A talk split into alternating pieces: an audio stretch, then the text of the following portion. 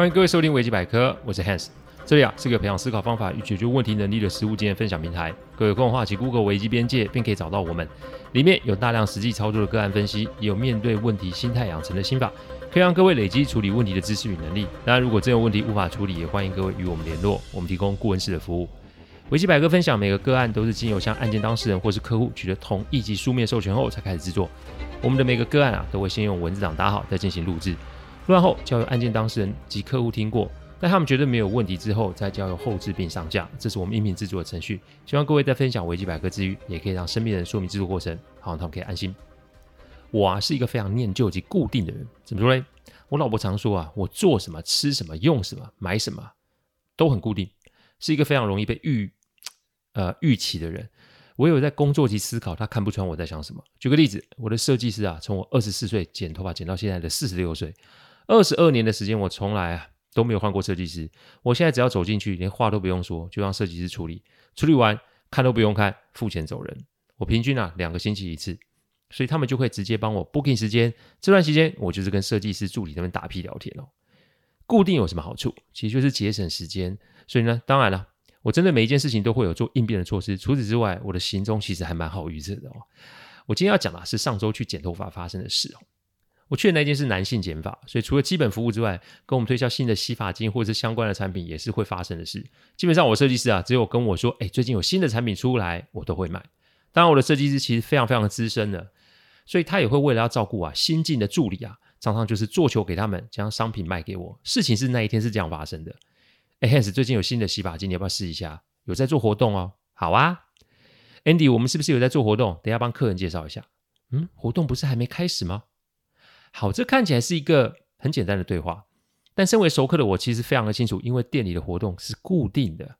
这位助理 Andy 来了店里将近半年，如果说对于 promotion 的内容不熟悉，我觉得我可以理解，因为光是洗发精就有四十几种，哪个是做什么活动，售价多少，折扣多少，有什么特性，有什么 package，这个不熟，我觉得还好。但是你连 promotion 的日期你都不记得，这就是一个大的问题了。接着设计师又提醒了 Andy，你有没有记错啊？你要不要跟其他人确认一下？待会再帮客人介绍。其实设计师的用意很明显，就是要助理去确认相关的内容，然后来跟我说明。但接下来就石沉大海都没有回应了。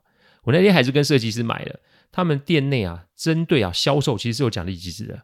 以我那天买的两千块 package，他们就可以拿走十趴奖金，就是两百块。好，我后来啊在结账的时候跟这位助理聊天，我说，你为什么不想去确认活动内容？他讲了一句让我印象非常深的刻的话，他说：“才两百块也没多少钱。”这一句话听下来没毛病，但是啊，我觉得还是有问题。我的问题如下：第一个问题，助理是基本工资开始，诶，所以收入不高啊。第二个问题，设计师销售的时间不过二十秒，二十秒赚两百，这个效率不好吗？第三个问题，如果你连产品内容都不熟悉，你将来做设计师不会很两光吗？想了想，我就笑笑的跟他说：“啊，所有的东西都是从零开始。”就像你现在是助理，你也得啊经过重重的考核，你才有办法当上设计师。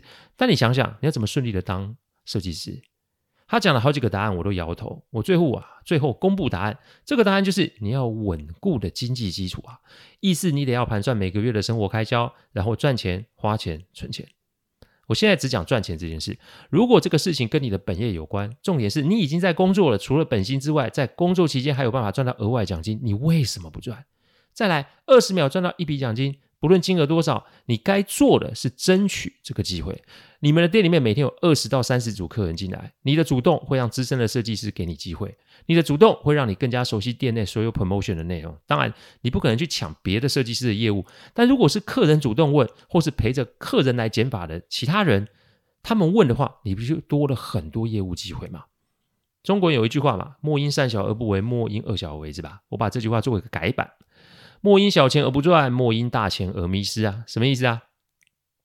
世界上所有的财富都是从零开始的，一亿你没有从一块开始，你也不可能有起头的。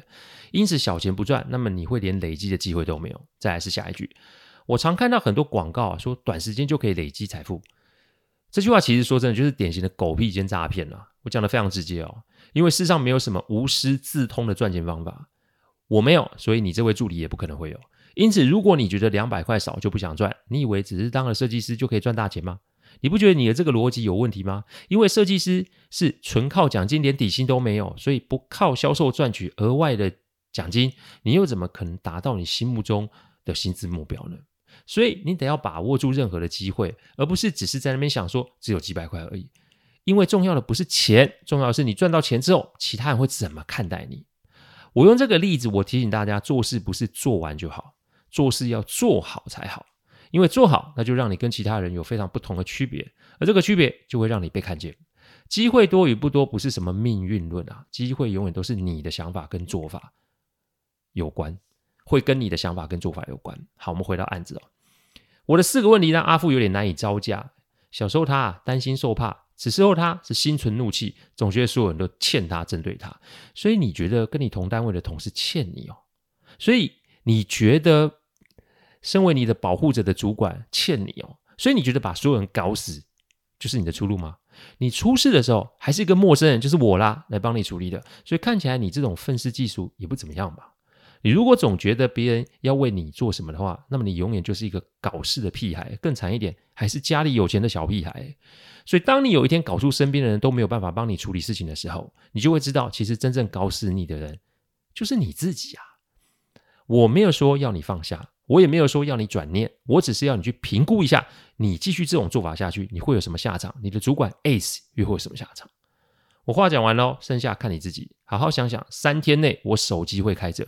就等你打来问我，我现在要跟你的主管共进午餐，你好好想想吧。你不喜欢别人这么跟你说话，对不对？你不喜欢被人家看不起吧？你可以走啊，但你也可以选择留下来面对。我没办法帮你下决定，但我会帮你做调整。接着，我就拉着 Ace 去旁边吃我们的东西，吃完后离开现场去看了场电影。我不会在那边陪着他，或是要他一定做决定。因为他的人生跟我没个屁关系啊！他的人生其实是要自己去面对及决定，这是一个很基本的原理。我讲过非常多次，低薪怪政府，没房怪政府，总觉得用选举就可以改变自己的人生。所有的事情跟自己有关，自己的人生自己不努力，你要别人为你的人生来努力，你觉得会有这种人存在吗？不要偷懒，不要逃避，不要推卸责任，自己的事自己处理。看完电影啊，我们还去逛了夜市哦。我记得我们在等烤玉米的时候，Ace 的手机响了。阿富打电话，他说他决定了要试试看做调整，我们就约了夜市旁边的公园，买了一手啤酒加小吃。今天我们就在公园直接破题要了。在开始之前啊，我要讲讲我们这个案例最后的解决步骤之前，我有些事情要做提醒哦。除非各位你们是我们这种类型的工作，否则你不要轻易的为别人解决问题。不论那个人是你的爱人，不论那个人是你的家人，不论那个人是你的朋友，不论那个人是你的仇人，无论是什么人都不要主动去干这件事，因为别人的事情是别人的事情，你的掺和其实不见得会有帮助。再者，如果处理不好，那又会受他人的责怪。另外一个要注意的就是，注意那个在旁边发号施令要你帮忙的那个人，请记得跟那个人保持距离，加滚蛋，因为你只会出一张嘴，通常就是会伤你的那个人。要帮忙你自己不会去哦。你为什么要指手画脚叫别人去做啊？所以不论这个人是你的谁，记得不要掺和别人的事，也不要受人影响而去掺和别人的事，这是我的提醒。好，我们开始最后的改善步骤。第一个步骤，去看心理医师啊，生病就要做治疗，生病吃药看医师，心理生理都一样。你既然认为自己受害，那为何不找专业的人士协助你，看看你的感受是否正确？我没有要你放下受害者的身份，我前面已经讲过了，但。我想要你有生存者 （survivor） 的意志，因为让自己变好，从头到尾都是你自己的责任。你闭门造句了这么久，让别人参与你的生活，一同讨论，一同探索，至少不要只是抓着自己的想法不不放啊！你要让自己有多一点的可能性。透过心理医师的治疗，你可以有更多的观察与思考。不要想着自己可以走出来，因为不太可能。即刻开始，不要拖延。第二个，改变，先闭嘴，懂规则，做完做满做好。再就是你要继续在单位待下去的话，做两件事，一个是闭嘴不说话，另外一个就是把事情照规定做好。公家单位的事情啊，大都是有迹可循，所以先照着指示把事情给做好。事情做好，自然就不会像以前一样被定嘛。你不被定，单位的压力就不会那么大。你为自己谋求一个安定的改善环境，对你来说，把事情做好做满，其实把事情搞砸简单啦。不是要你做万人迷，而是说，当你去感受你改变的时候，环境会有什么样的变化。第三个改变，把卡全部剪掉，清理一下交友环境。工作以外，你的私人时间不要再花钱买朋友啦。你现在最适合的事情就是自己一个人待着，一个人可以有很多的事情可以做，列出清单，我们一个一个来评估可行性。重点是让自己的独处有更多的时间。我清楚你被以前的生活给吓出阴影了。那现在你一个人不是像以前那样，你现在一个人是想让自己变好所必要经历的过程。所以不要有太多的外力介入，专心会让你的心境更加的坚定。配合心理治疗，你一定会把有所改变。所以把卡全部给我剪掉，而且是现在在我前面全部剪掉。第四个改变，生活简单，心境开始变化。每个人就是二十四小时吗？所以不外乎就是工作、家庭、休息，时间调整比例你只能自己处理。但我可以做就是定期 check 你的状况，给你一些建议。但重点是尽可能让生活简单，重复的事情做久其实就不简单了。因为重复，所以不会有太多花花世界的干扰。你呢，可以感受到每天的细微变化，这就是你所需要的。那天晚上啊，阿富把所有的卡就剪掉了。我每周确认他的状况一次，这件事我们足足做了两年。他现在还在单位。并不出色，但至少不会想要搞砸事情。我可以理解他的选择，因为他想要利用时间来治疗及了解自己。直到现在，他仍没有完全的理解、放下及原谅他的家人。但本来嘛，放不放下那是他的选择。但现在的他会想要做有益自己及有意义的事情。上个星期我们联络的时候，他还说他最近想要去西藏走一趟。无论如何，我想他的改变已经开始慢慢的成真了。人生的经历啊，有好有坏，这是我们避免不了的。但我们过往的伤痛，呃，会让我们学到什么？你要学到报复，还是学到摆烂，还是学到面对？一切都在你的一念之间。我希望这一系列的案例可以对大家有所帮助。